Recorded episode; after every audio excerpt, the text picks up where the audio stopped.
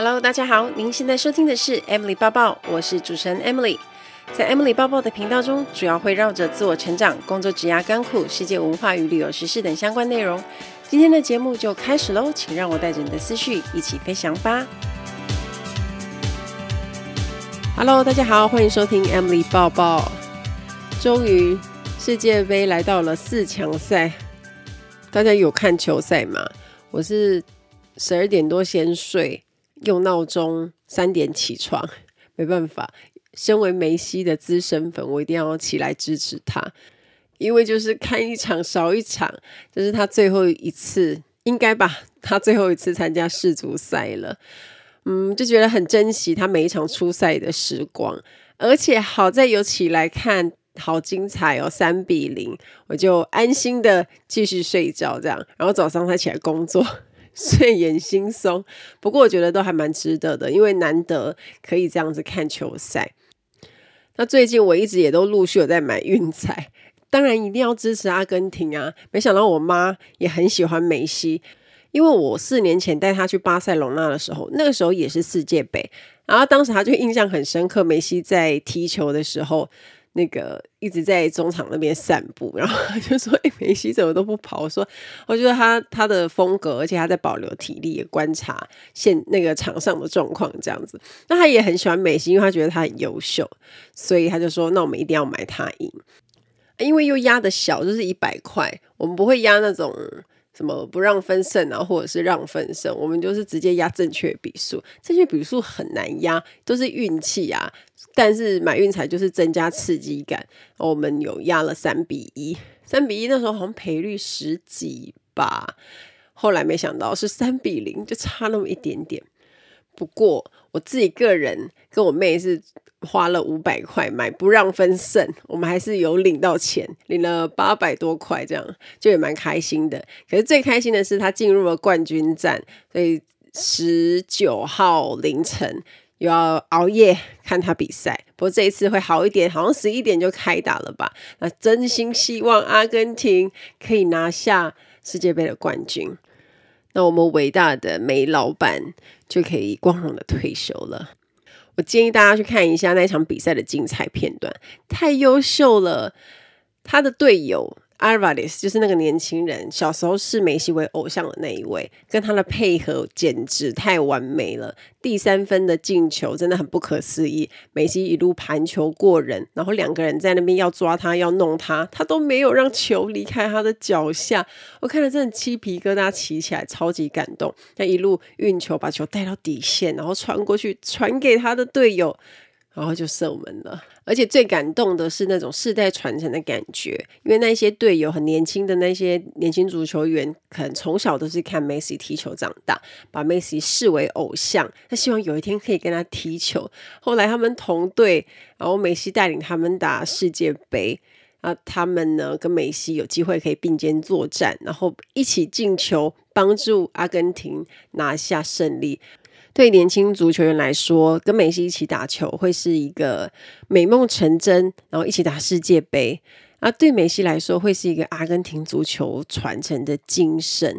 我觉得无论是不是足球迷，看到这样子的报道跟这样子背后的故事，应该都会觉得很动人。之前刚好有粉丝问我说，我去上有声书课程的详细资讯。我是在诚毅文创给周振宇老师上的。如果大家有搜寻过声音专家的话，应该对周振宇老师不陌生。一般大家如果在听有声书的话呢，在讲有声书的那个人，其实他就是一个声音转述师。他透过他的理解，还有他的体会，把书中的内容用声音传达给每一个听众，就像大家在听我的 podcast。其实差不多的意思，只不过因为他讲的东西是书里面更有架构，而且是更扎实的内容。因为要用声音传达感情，所以你怎么说其实是很重要的。那我们就是在学说，要除了技巧面以外，还有配合我们每个人的音质跟特色，比较适合哪一类型的书籍。然后在讲那一类型的书籍的时候，我们又应该要注意哪些事情？那老师在每一堂课都会给我们的作业音档回馈，然后针对每个人的声线要怎么调整，或者是应该要注意什么，都会有很详细的指导。所以我觉得还蛮值得。的，而且可以从老师身上 学到很多。我自己做 Podcast 节目蛮久了，可是一直在声音运用上面，我觉得还是有很多可以改善、改进的空间。而且因为我自己本身讲话是比较急，有时候会讲得很快，所以上这堂课给我最大的感受就是。我在断句、情绪跟节奏的掌控比以往来的更好一些，然后更稳重一些，这是我觉得自己最大的进步。那当然还有有关有声书的各种的专业知识，我都有一些了解，也期待未来有机会可以接到有声书的 case。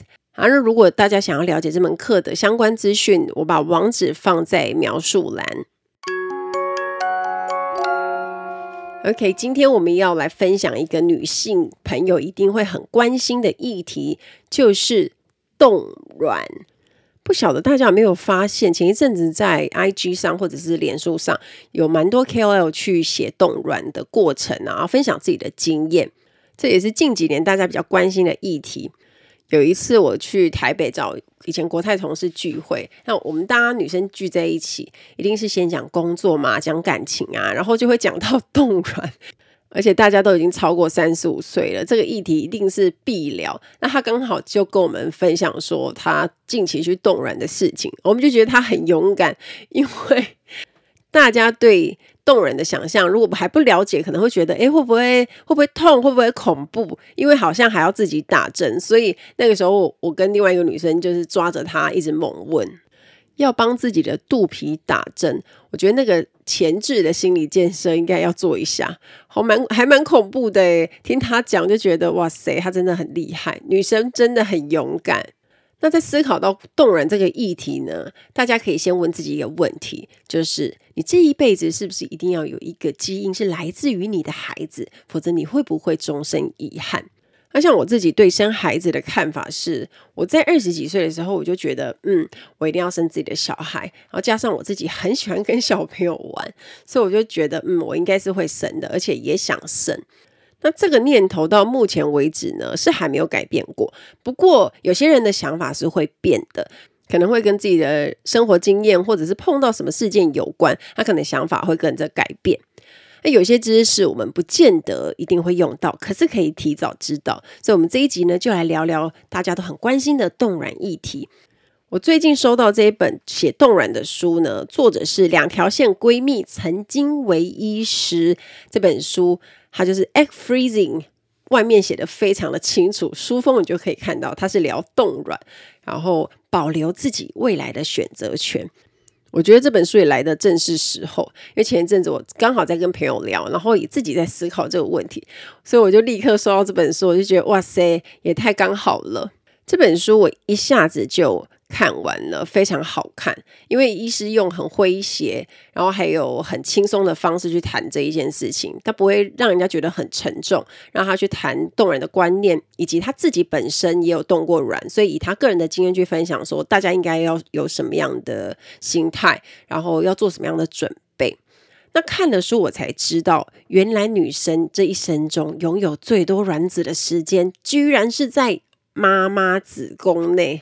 哇，这个真的是很惊讶的资讯，因为他说出生后会慢慢减少。那女生的黄金的生育时间是大概二十到三十五岁之间，可是因为现在晚婚的女生很多，所以为什么要冻卵？当你冻了之后，你才不会卵到用时方恨少。简单的来说，它其实就像一种买保险的概念。当我们要预防一些意外，先帮自己做好保障的时候，我们会去买保险。但是呢，我们的心态是，诶，当然不要用到最好，或者也不一定要去用到。所以冻卵的概念也是一样的。那特别对那种目前还在寻找合适对象的女生，可是她已经错过黄金生育时间的人，就一定要特别好好想想看这一件事情。我们没有办法让时间暂停，可是冻卵呢，就是帮女生争取时间。那我之前也有听过朋友分享，就不止一个 case，就以前可能他不想生小孩，那也从来没有担心过自己要生小孩这个问题。可是年纪慢慢变大之后呢，想法就开始变了，就觉得哎，好像有一点想生小孩。那结果就去做检查，发现卵子的状况不佳，然后自己能够用的卵子真的很少。那后来他就还是要冻卵啊，还是要试啊，前前后后也折磨很多次。那后来就也还没成功，所以那整个过程是很辛苦、很挫败的。所以不管我们要不要用，会不会用到，我们就都可以先提前了解。首先，我们要来看女性生育时钟的真相。那第一个真相就是，怀孕没有想象中简单。那医生说呢，即使在最危险的时候发生性行为，也不是百分之百。假设你是二十到三十岁之间，你没有特别避孕，也没有算时间，每个月怀孕的几率大约是百分之二十，所以正常来说，努力半年应该就可以怀孕。那如果身体健康的女生在排卵期性行为的话，如果二十到二十五岁呢，你有百分之五十的几率怀孕；那二十六到三十五岁。又退到了百分之四十，然后再往上，三十六到四十岁呢，只有百分之三十，所以其实没有想象中那么简单。第二个真相就是，医生说啊，二十五到三十五岁的女生，大家其实蛮常去看妇产科的，可能我们会做检查，可能会有一些小病小痛啊，可是有七成的人呢，从来没有跟医生讨论过生育的问题。因为我们很容易没有意识到年龄对生育的影响，大家可能都在忙碌工作啊，然后做这做那，时间就这样过了。那身边朋友、同事，或者是你看电视上的一些名人，他们高龄生小孩的事情，有可能看久了之后，我们会觉得好像没有那么难，或者是会觉得说，嗯，应该还好吧。可是如果确定自己想生小孩呢，其实就可以跟医生讨论，可以请医生帮忙抽血 AMH 抗穆勒氏管荷尔蒙，它代表的就是卵巢的库存量。那如果你做这个检查，就会知道自己还有多少卵子，然后为未来的生育提早做准备。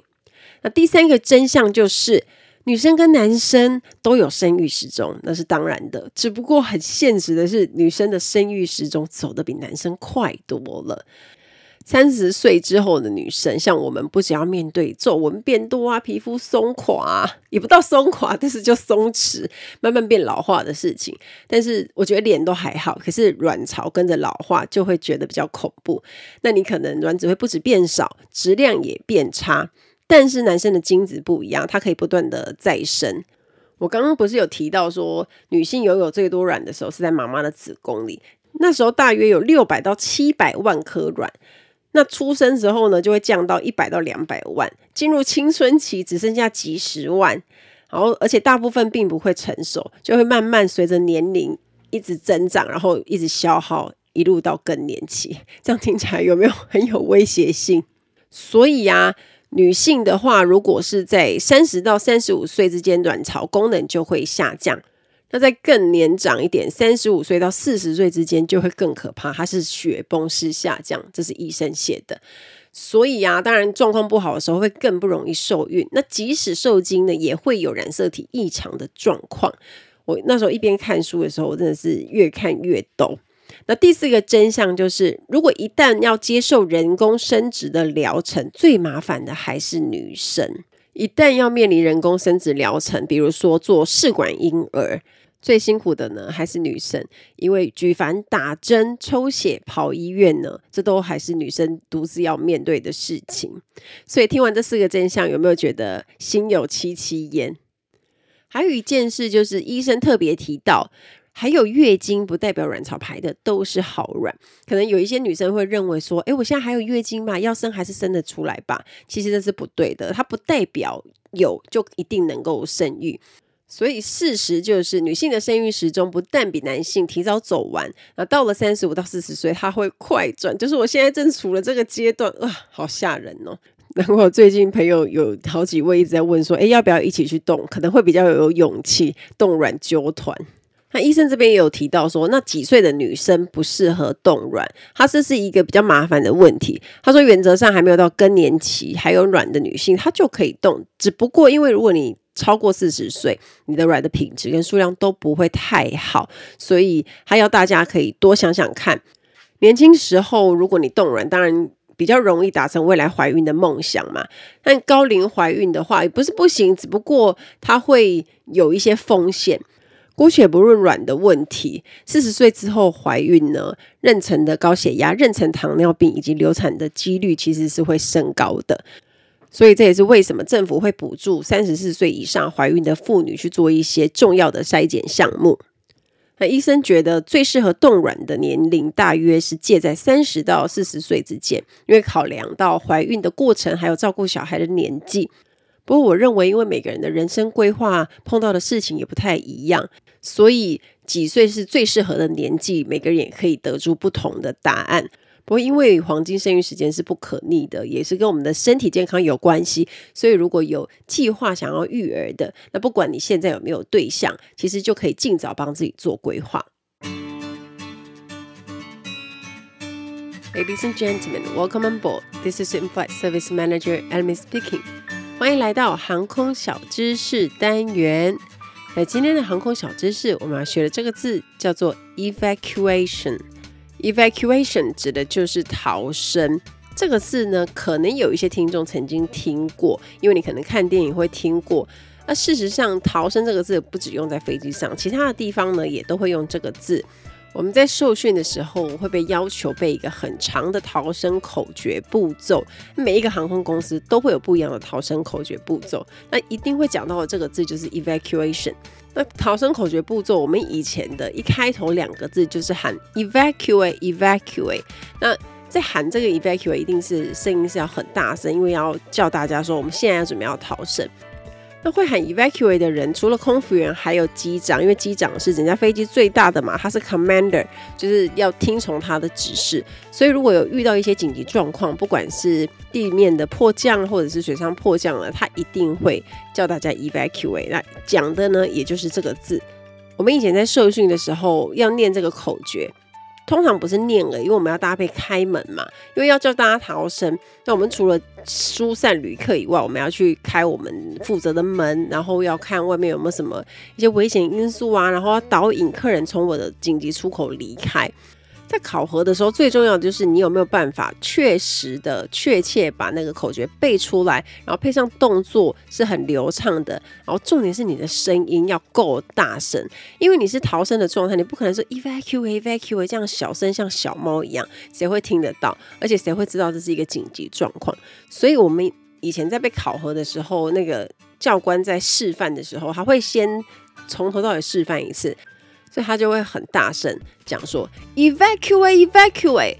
那喊了这两个字之后呢，我们还会再加疏散疏散。因为国泰航空公司是香港的公司，所以会加他们广东话。那疏散这两个字就是广东话的疏散的意思，也是在让听不懂英文的一些讲广东话的乘客知道说现在是逃生。所以空服员在遇到紧急状况的音量够大是很重要的。如果你不够大声呢，教官就不会让你过关。所以我觉得每次在考试的时候，大家尺度都放很开。当然你要把它当成是真的在演练一样，才会有那个紧急然后急迫的感觉。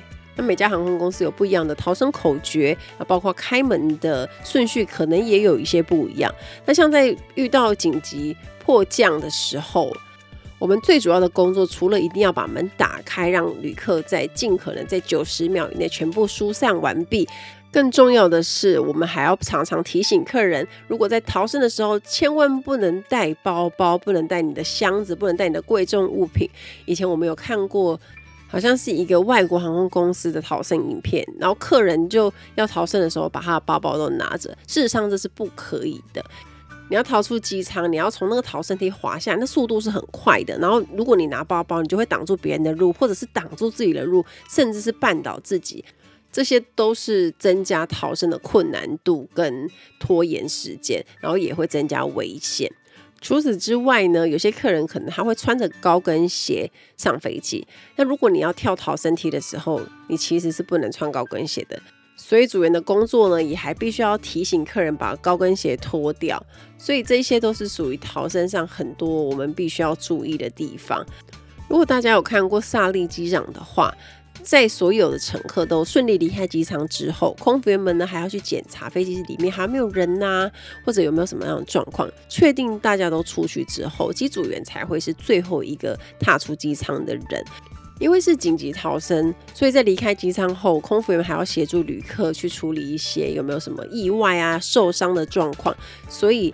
在碰到危急事件的时候，反而更考验空服员的专业知识啊、判断能力，还有团队合作的能力。所以这也是为什么空服员每年都一定要做年度复训。那年度复训包含很多部分，像我们之前有分享过。那其中一个最重要的部分就是 evacuation。那在紧急逃生的口诀跟开门啊，我们每一个空服员都一定要上去演练，然后跟着教官会给你不同的 scenario，就是不同的状况，让你去看看这个门该不该开呀、啊，开了会不会怎么样啊？那如果不开的话，要怎么做呢？诸如此类的考验，而且哦，不是只喊一次就好。比如说，我们有不同机型，我们有 Airbus 空中巴士跟 Boeing，所以我们可能 A 三五零开一次，然后波音七七七三百又去开一次。好像你的口诀、逃生动作的执行能力，然后讲的正不正确，然后门有没有操作上有没有什么问题，这一些都是教官会检查考验的项目。如果没有过，你就一定要再补考。所以这一关呢，是我们在年度复训非常重要的。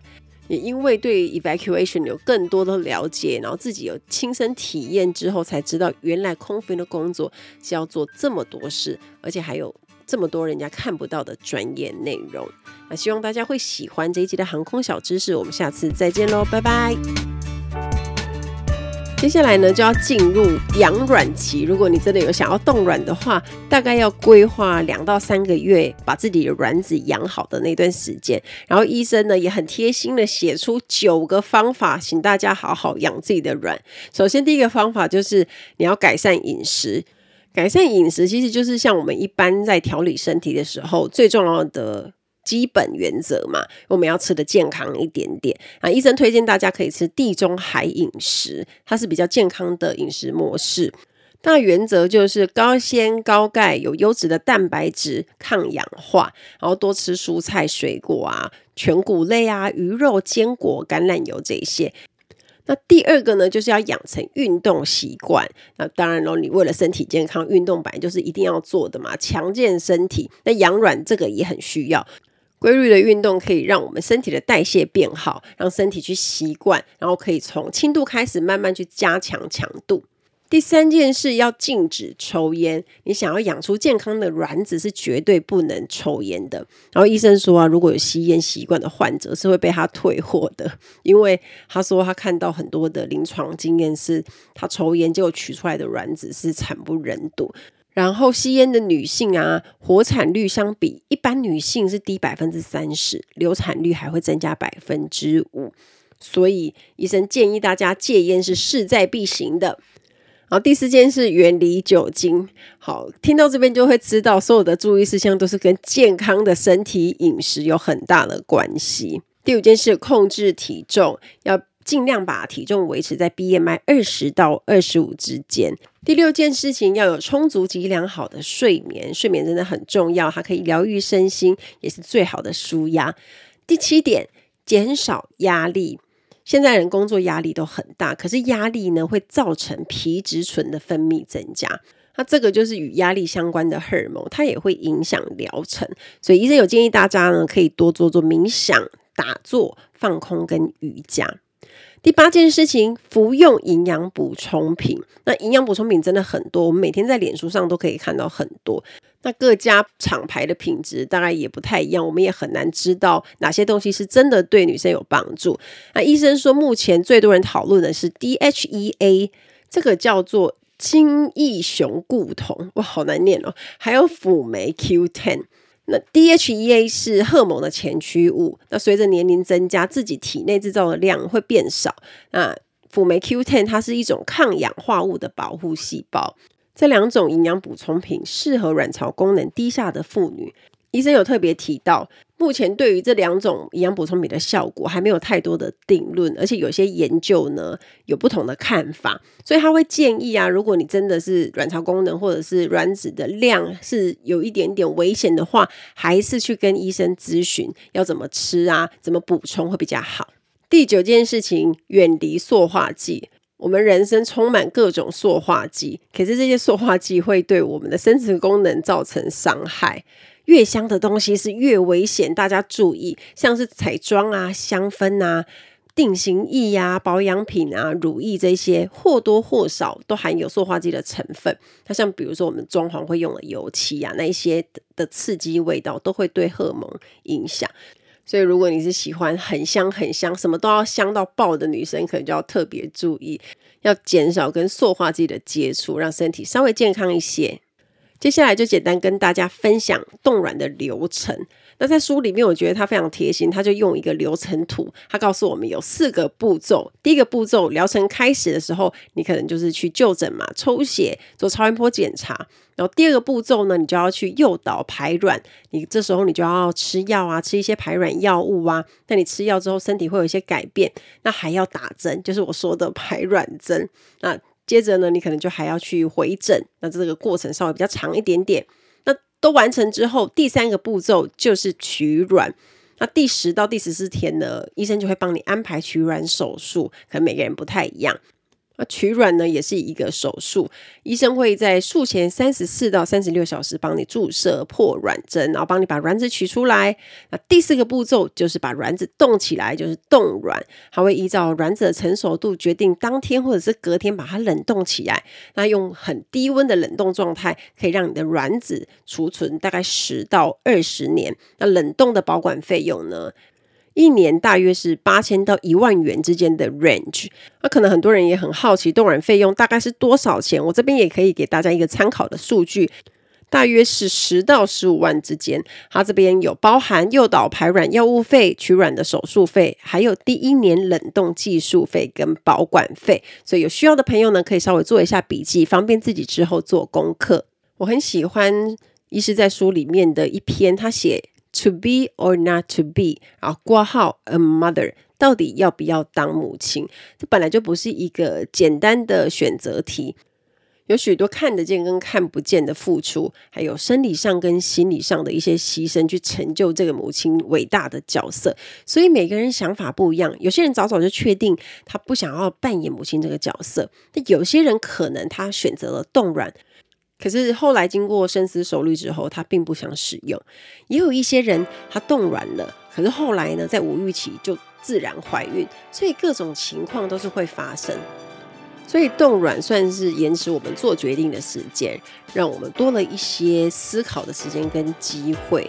那未来可能你现在没有准备好，未来准备好的时候你就可以做。那假设你未来不想要，那也没关系，因为要不要成为一个母亲，每个人的答案都不一样，而且这个答案还可能会随着时间去改变。我觉得这也算是很庆幸，至少。我们都有能力去帮自己保留未来的选择权，然后不管要不要当母亲，可以帮自己在适当的时机做下最适合自己的决定。